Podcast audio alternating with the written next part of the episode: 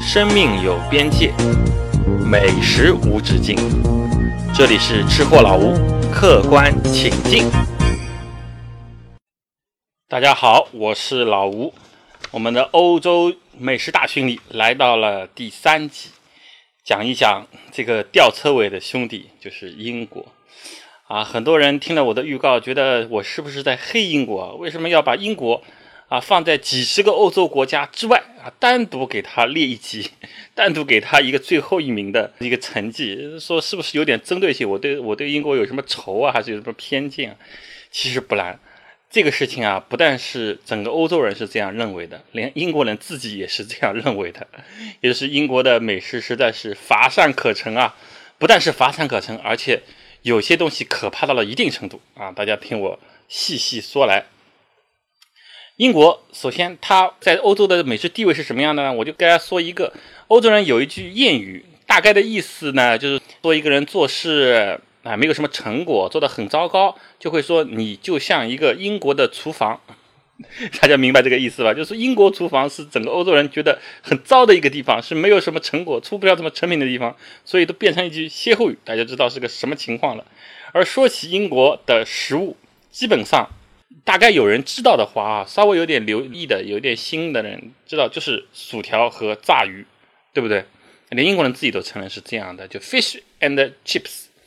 呃，这个店在英国正是大街小巷都有，就类似于像麦当劳或者像肯德基的快餐店。有些店呢还没有麦当劳那么大，它可能进去就是几个座位，然后门口写的大大的标语就是 chips and fish。那这个 chips 是什么？就薯条什么东西呢？就是那我们一般可能到汉堡王去吃啊。那种粗薯条啊，或者到到那个卡乐星那种的啊，粗薯条不是麦当劳那种细薯条，细薯条是很不好吃的，是粗的，有那种螺纹的薯条，哎，这是这是其中之一。另外那个鱼呢是什么鱼呢？一般都是没有骨头的鱼，什么鳕鱼啊，因为英国的北面嘛，它英国都四面都靠海嘛，它的北海还是有很多鱼类资源的，什么鳕鱼、龙利鱼这些这些东西啊，这个鱼饼啊，炸一块，保证里面没有骨头，然后呢上面就放一些盐和这种。小麦酿的醋啊，调一调味啊就可以了，就就就这就是一份正餐哦，大家不要以为这是一个小吃或者是个零食哦，这就是英国人正儿八经的正餐。你想一想，我觉得不但英国人啊，就整个就除了中国以外的这个欧美地区啊，他们吃鱼基本上都不会吃有刺的鱼。你说弄一条什么鲫鱼啊？我说我清蒸一下，对吧？我弄点这个调味醋，弄点生姜，清蒸一下，然后自己慢慢的抿这个刺，你真的要了他们命了。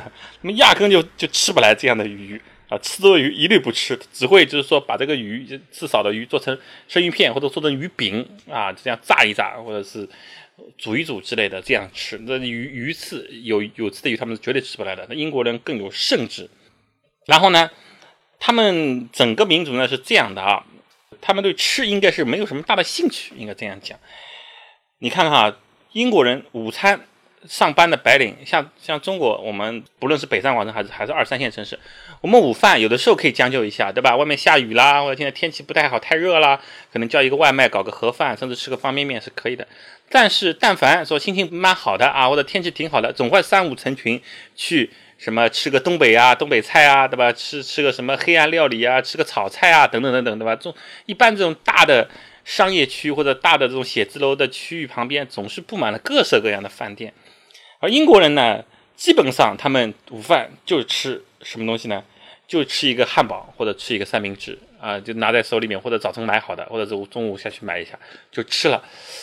他好像对这个美食没有什么特别大的兴趣，吃完以后就上就就去上班。那下班也是的，有的时候就草草的吃一下，然后吃完以后呢，就去喝酒。哎，英国人喝酒都是很爱喝，在酒吧里一坐，他可以坐三四个小时，但是他不会愿意说花一两个小时去做一顿饭啊，这是绝对不可能的，是吧？然后他们就喝酒啊，看足球，啊，兴趣就是在那个地方。所以英国为什么 whisky 比较有名啊？你不管是 Johnny Walker 的啊，芝华士、百灵坛，呃，很多的 whisky 的牌子都是在，包括丹麦芽的 whisky 都是在英国啊、苏格兰啊。这个爱尔兰出产的，就是因为你这个地方他们的人喜欢什么，什么东西就会做得好。他们都都不爱吃，所以他的吃的东西自然就非常之少。而且英国人我觉得挺奇怪的，他和整个欧洲大陆啊，我觉得是什么道理呢？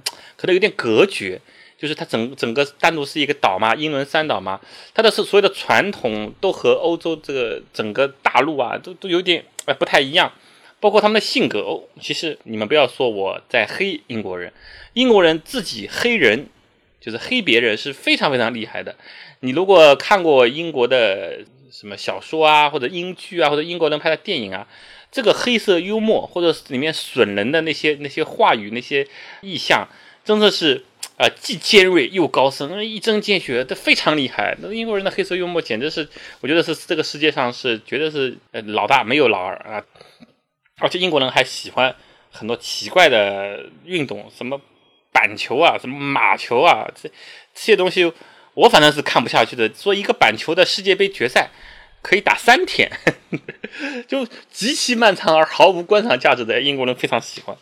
而且英国人还硬要把自己这个分成了好几块地方，因为整个其实我们说的英国，其实它是全称大家知道啊，叫大不列颠北爱尔兰联合王国。大不列颠的含义是三个地区组成呢，就是英格兰啊、苏格兰、威尔士啊，加上一个北爱尔兰，是这四块地方变成了一个英国。就他们这个组成也也也非常非常奇特。你说英国人的不爱吃也就算了，他呢有的时候呢还还嘴硬，也要自己评选一下。说我们这边最好的这个餐厅是什么，对吧？他他们要出书嘛，他们 Lonely Planet 上面也要有这个 restaurant 这一行嘛，对吧？他们也想说米其林餐厅评选是不是有我们的份嘛？于是呢，自己呢就每年也搞一些 Top Ten 的这些餐馆的评选啊。我看了一下啊，二零一四年，也就是去年，排名第一的是一家汉堡店。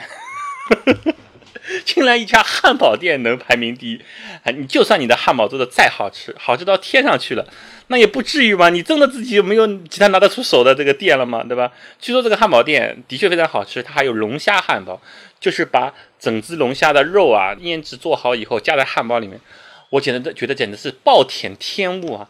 这龙虾这么好的东西，你怎么能去放在汉堡里面呢？那就多少种吃法，哎呀！它现在变成汉堡的一个馅了，真是非常的奇怪。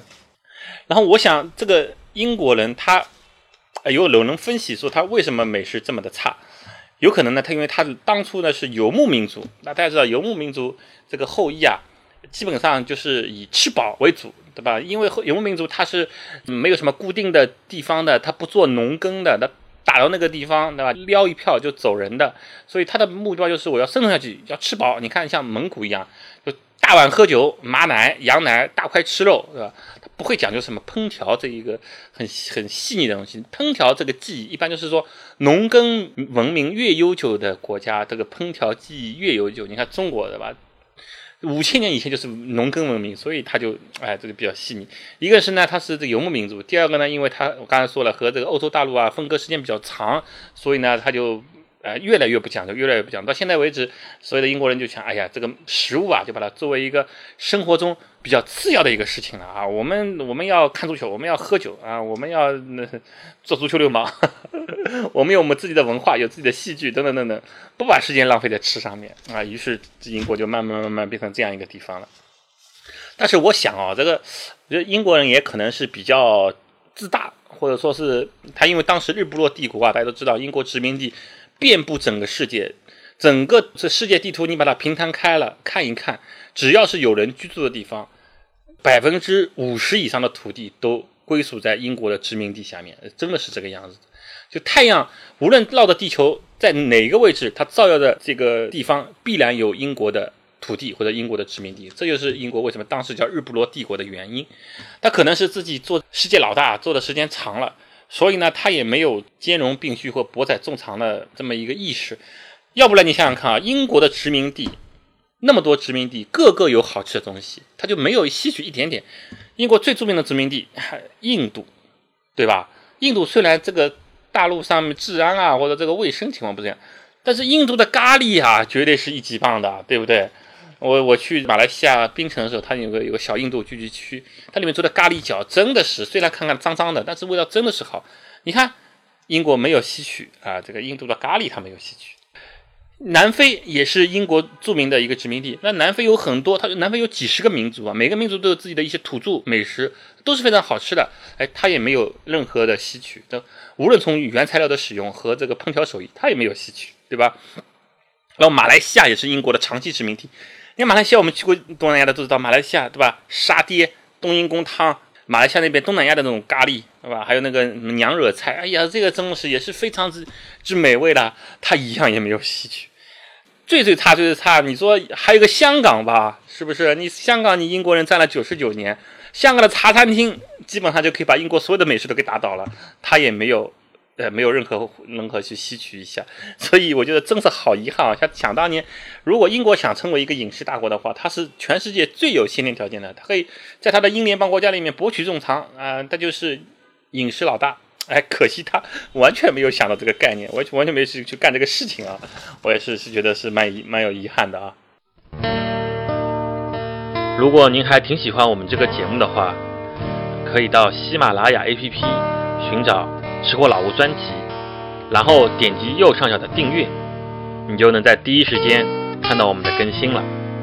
另外，我们还有一个公众微信号，也叫吃货老吴，加我们也很简单，在微信的公众号里搜索“吃货老吴”四个中文字，看到一碗冒着热气腾腾的白米饭，就是我们了。关注，你就会发现一个视觉世界的更好玩的吃货老吴。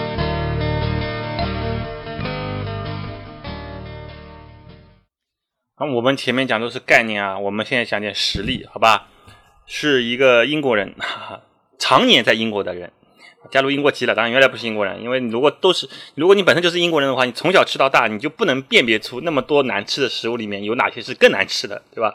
这是一个啊非英国裔的人，但是在英国生活了二十多年啊，然后入了英国籍，评选出的英国最难吃的五样东西，大家听听看这个实例。你听了以后觉得我说的有没有道理，对吧？把这个英国单独评在最后一名，是不是冤枉他了？英国最难吃的五样东西，第一样甘草糖。哎，大家觉得甘草糖听上去好像还不错啊？可能有人想象想当中是不是像中药铺里面同仁堂怎么买的那种三角形的甘草丸子，对吧？这个硬糖吃在嘴巴里还甜甜的，稍微有点药味儿，完全不是那种东西。英国的甘草糖，据作者说，吃起来是有花椒和八角的味道的。一个，大家想想看啊，一个糖啊，竟然它的甘草糖是作为甜点啊，吃在嘴巴里竟然是有花椒和八角的味道，我实在难以想象这个东西吃了一次是不是你有勇气吃第二次啊？我表示怀疑啊。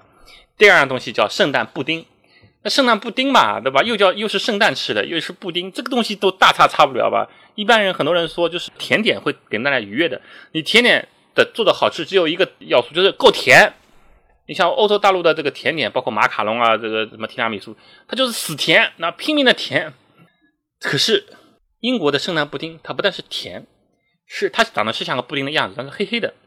你如果把它当中切开的话，它会顺着你的刀叉往外流油，这个油还是这种很浓郁的油，好可怕！哦我想象一下，虽然我没有吃过，这个排行榜里列的六样五样东西，我一样都没吃过，但是我。看了照片，然后我听了评论，我就觉得 有点犯恶心。这期节目大家吃饭以后啊，慎听慎听。圣诞布丁啊，切一刀毛油的，来想象一下啊。然后第三名黑布丁，你以为又是一个这个甜点吧？那错了。我告诉你，黑布丁里面是什么组成的？有肉、猪油搅碎的内脏拌在一块儿啊，加上低筋面粉，加上一些什么东西，蛋奶之类的东西，做成了这个黑布丁。远看就像排泄物，这个东西英国人怎么吃得下去？我也不知道，好奇怪啊！好像是个英国的英国的传统食物。哎，你说这个吃英国传统食物，我信，因为正好符合当时前面我们讲的英国游牧民族的特点，对不对？这个就能哎对应上了。这个玩意儿，以前我说欧洲人不吃动物内脏，不会烹调动物内脏，看来是冤枉了啊！原来英国人能吃，而且是搅碎了吃。黑布丁啊，第四名的是蓝纹奶酪。蓝纹奶酪就是我们常说的 blue cheese，奶酪发酵了，变质了，里面会有蓝色的一条条的纹路出来，就是霉菌长出来。这个东西呢，怎么讲呢？我觉得啊，还不是太可怕，就基本上和榴莲差不多。就是不爱吃榴莲的人觉得它是臭到恶心，放在家里简直就像进了厕所一样，是完全不能忍受的。但是爱吃榴莲的人呢，觉得这个是世间美味。这个蓝纹奶酪这个东西也是的，如果你是。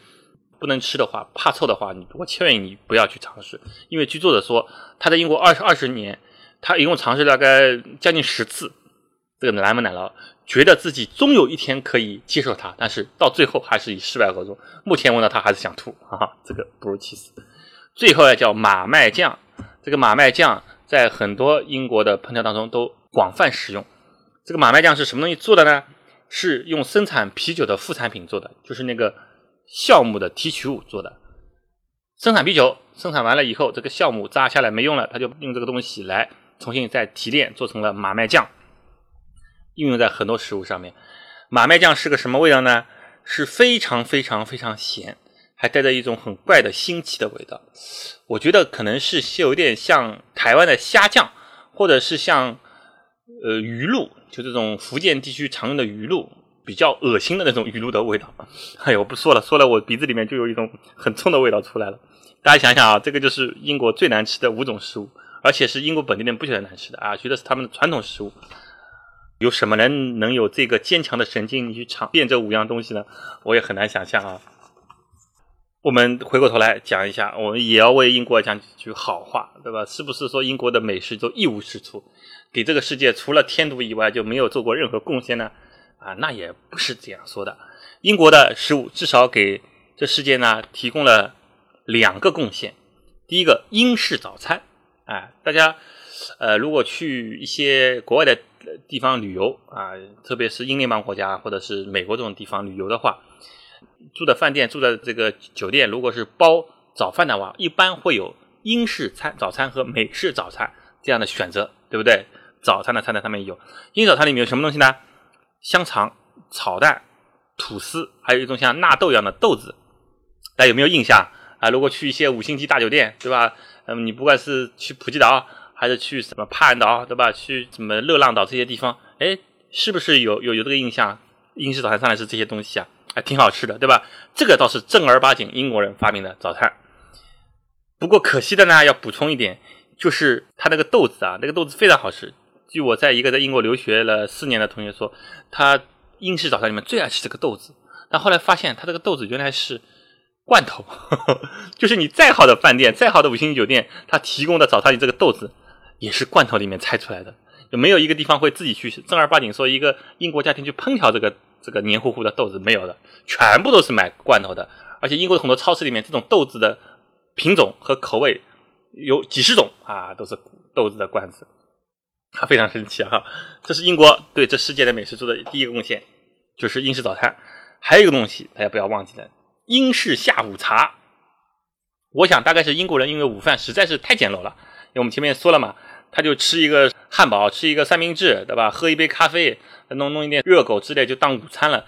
那他到下午要是饿啊，那下午饿怎么办呢？啊，于是他们就发明了这个叫英式下午茶。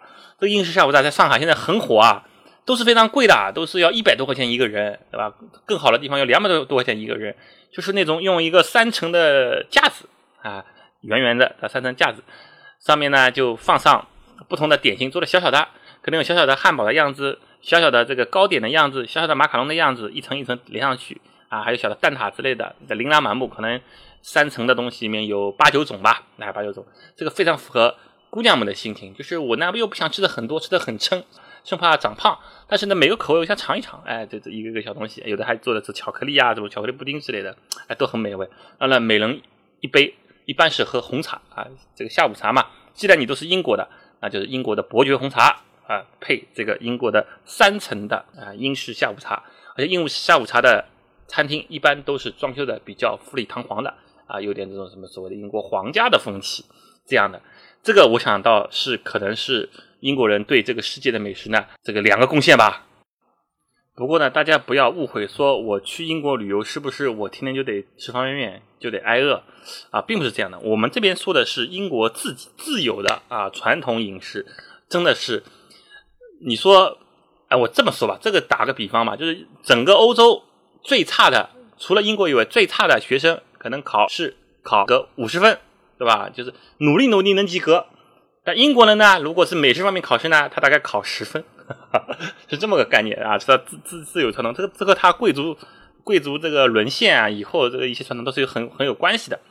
但是呢，不是说你去英国就真的是天天就是能吃方便面，就什么东西都吃不了了。英国还是有很多外来的人口的啊，英国的印度人也很多，英国的华裔、中国人也很多，英国的这个德国人、多人、法国人啊也很多。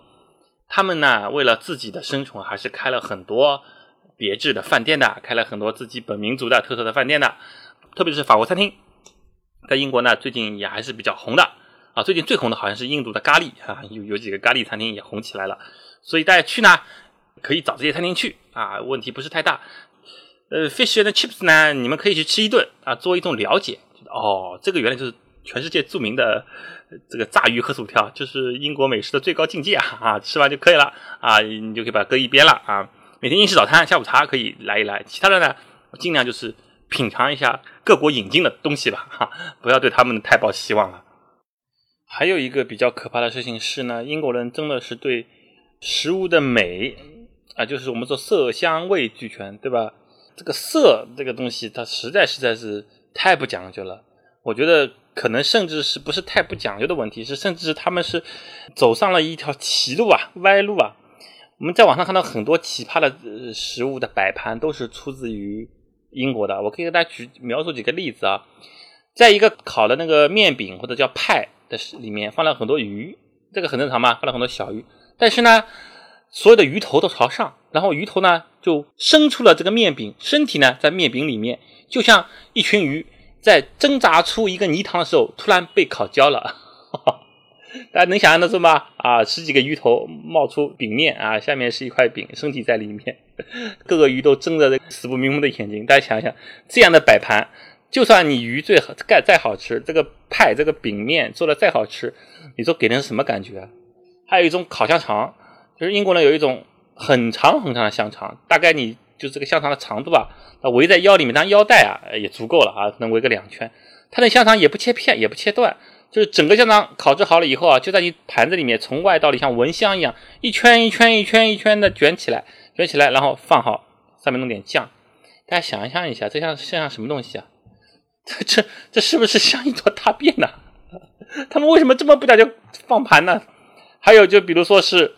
呃，有有一个菜里面有土豆，有面包，有烤牛肉，那不挺好吗？对吧？这这个很多西餐里面也是这样的，会放一个很好看的摆盘。那英国人呢就会牛肉汁下面一大锅一大一大碗牛肉汁，然后呢面包浸在里面啊，牛肉浸在里面，土豆或者或者土豆泥浸在里面，搞得乱七八糟湿乎乎一大坨，而且这个牛肉汤还是黑乎乎的，对吧？这个深褐色的端上来。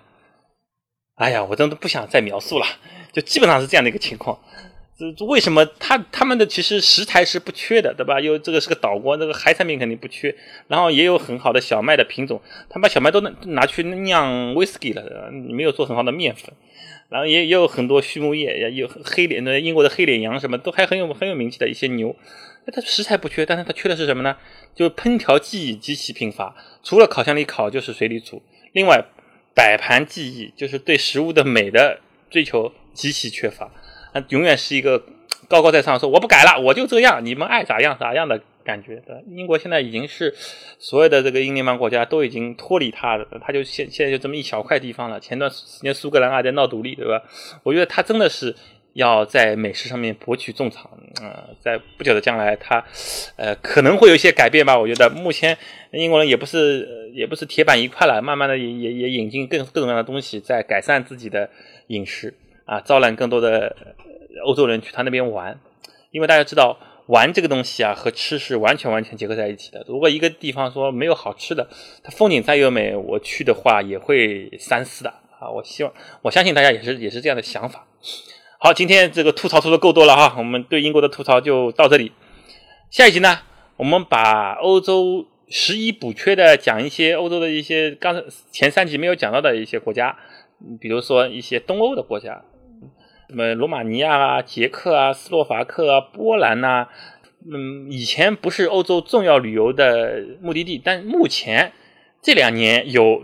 逐渐风行的啊，这么一个趋势的这些国家，他们各自有什么特色的东西啊，都给大家讲一下。然后今天呢，我在公众号里面收到了一个粉丝的消息，说非洲有什么美食啊？老吴，你能不能讲一讲？哎呀，我还真不知道非洲有什么美食啊！我概念当中，非洲就是只是知道北非的一些地方，比比如摩洛哥这种地方，包括南非有些地方也吃些什么东西，大概有所耳闻。但是说整个非洲大陆啊，有有什么什么刚果啊、利比亚啊，对吧？纳米比亚、什么马达加斯加啊，这个我靠，这个地方有什么好吃的？我还真没有研究过。如果大家真的有兴趣的话，可以在我这个这集里面下面留言。啊，我真的留言的很多，所以要想一下非洲的东西，我会去好好的收集、收集、收集材料。而且我真的还有朋友在非洲去旅游过，也有在那去工作过两年的。如果大家有兴趣，跟大家讲一讲，好不好？这这接下来几集的一个预告。好，那么今天节目就到这里，谢谢大家。